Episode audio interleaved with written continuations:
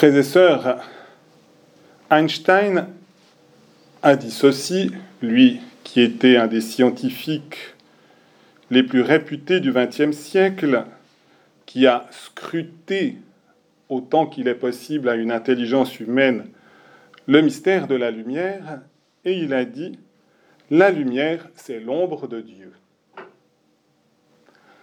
Ce qui nous montrait, au moins chez Einstein, aussi une certaine humilité devant le mystère de la création.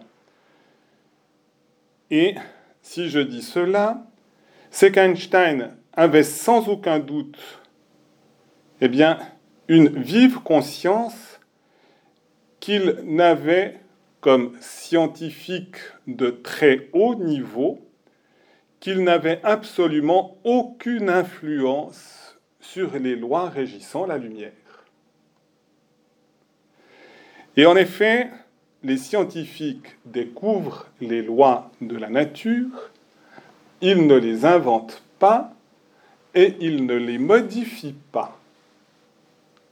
Et c'est là que nous pouvons avoir une lumière sur ce passage du livre de Job, puisque Job s'est entendu dire par la voix même de Dieu, As-tu une seule fois dans ta vie donné des ordres au matin, assigné son poste à l'aurore, pour qu'elle saisisse la terre aux quatre coins et en secoue les méchants. Bien évidemment, la réponse est non. Et puis ensuite, il y a bien une référence aussi à la lumière. Quel chemin mène à la demeure de la lumière? Et l'obscurité, quel est son lieu? Et de nouveau, ici il y a alternance de lumière et d'obscurité. Nous savons la rapidité de la lumière. Nous connaissons maintenant un peu mieux, pas énormément, mais un peu mieux ce que c'est qu'un trou noir qui empêche que la lumière finalement jaillisse. Mais de nouveau, même pour ces choses que les scientifiques découvrent et nous découvrent au fur et à mesure de l'histoire humaine, il n'y a absolument aucune influence sur les lois de la nature. Et cet élément-là, que malheureusement beaucoup de scientifiques ne reconnaissent pas, c'est que c'est une voie aussi vers l'existence de Dieu. Et dans ce sens-là, Einstein avait déjà une piste en disant la lumière, c'est l'ombre de Dieu. Il faisait référence à Dieu et il montrait la dénivellation qu'il y a entre la lumière et le mystère, on pourrait dire, de la lumière créée et de la lumière incréée qui est Dieu lui-même. Et en effet, là où il y a une loi, il est nécessaire qu'il y ait un législateur. Vous ne trouverez pas la naissance spontanée du Code civil suisse, pas plus que le droit canonique. Or, s'il y a des lois dans la nature, c'est qu'il y a un législateur. Manifestement encore, Job s'est entendu dire de la part de Dieu que ces lois existaient bien avant l'existence de l'être humain. Donc ce n'est pas l'être humain qui a donné les lois. Ce n'est même pas les anges que nous avons célébrés hier. Ils ont aussi été créés avec leurs lois aussi de pur esprit.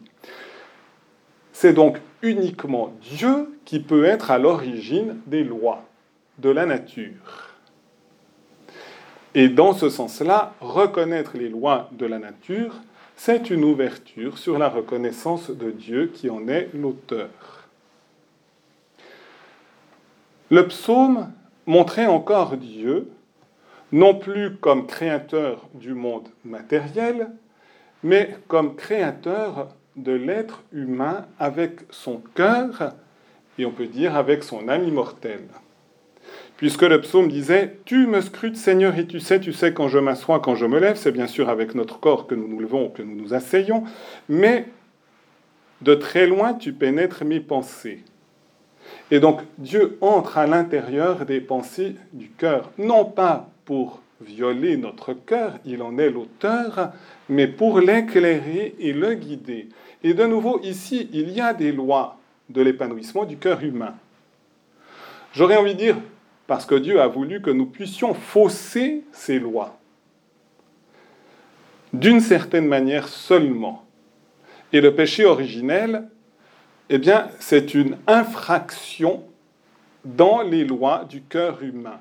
Le cœur humain est fait pour Dieu. et trouvera son bonheur en Dieu qui est sa fin ultime et son bonheur absolu. Et si Dieu a voulu que nous puissions atteindre ce but, il a voulu que nous l'atteignions par l'exercice de notre liberté. Et c'est la raison pour laquelle nous pouvons abuser de notre liberté et en quelque sorte, il va se passer un séisme d'abord dans notre cœur, dans notre relation à Dieu, mais ensuite c'est notre cœur aussi qui en est faussé, c'est du reste les relations humaines qui sont faussées, et finalement c'est même la relation avec le monde matériel qui est faussée. Et dans ce sens-là, il fallait que l'être humain se retire de sa communion à Dieu pour que nous ayons les problèmes climatiques. Parce que c'est à partir de l'abus que nous avons de notre cœur qu'il y a justement ces déficiences sur le plan de l'harmonie de la création matérielle. Et c'est donc la raison pour laquelle Dieu nous invite, et c'est le son de la parole de Dieu qu'a scruté Saint Jérôme, c'est la raison pour laquelle Dieu nous invite finalement à rétablir sa loi divine de l'épanouissement du cœur humain et à mettre comme priorité Dieu lui-même comme la fin ultime de notre existence et donc conduisant à faire tous nos choix en référence à cette fin ultime qui est notre véritable bonheur. Et si nous agissons ainsi, alors nous provoquons aussi, même dans le monde matériel, une nouvelle harmonie.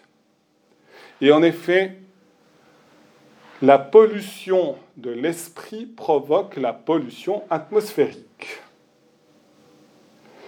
Et la santé, pour ne pas dire la sainteté de l'esprit, provoque la santé de notre monde matériel, de notre Terre et même de notre univers. Et c'est pour la, raison pour laquelle il y a véritablement un appel à la conversion lancé par Jésus. C'est lui qui est l'auteur de ces créations, par lui, tout a été fait et sans, rien, sans lui, rien n'a été fait. Et Jésus nous appelle dans l'Évangile avec une parole d'homme toute simple à la conversion pour que nous-mêmes nous puissions adhérer pleinement au projet de Dieu et donner donc une contribution à la restauration de l'univers.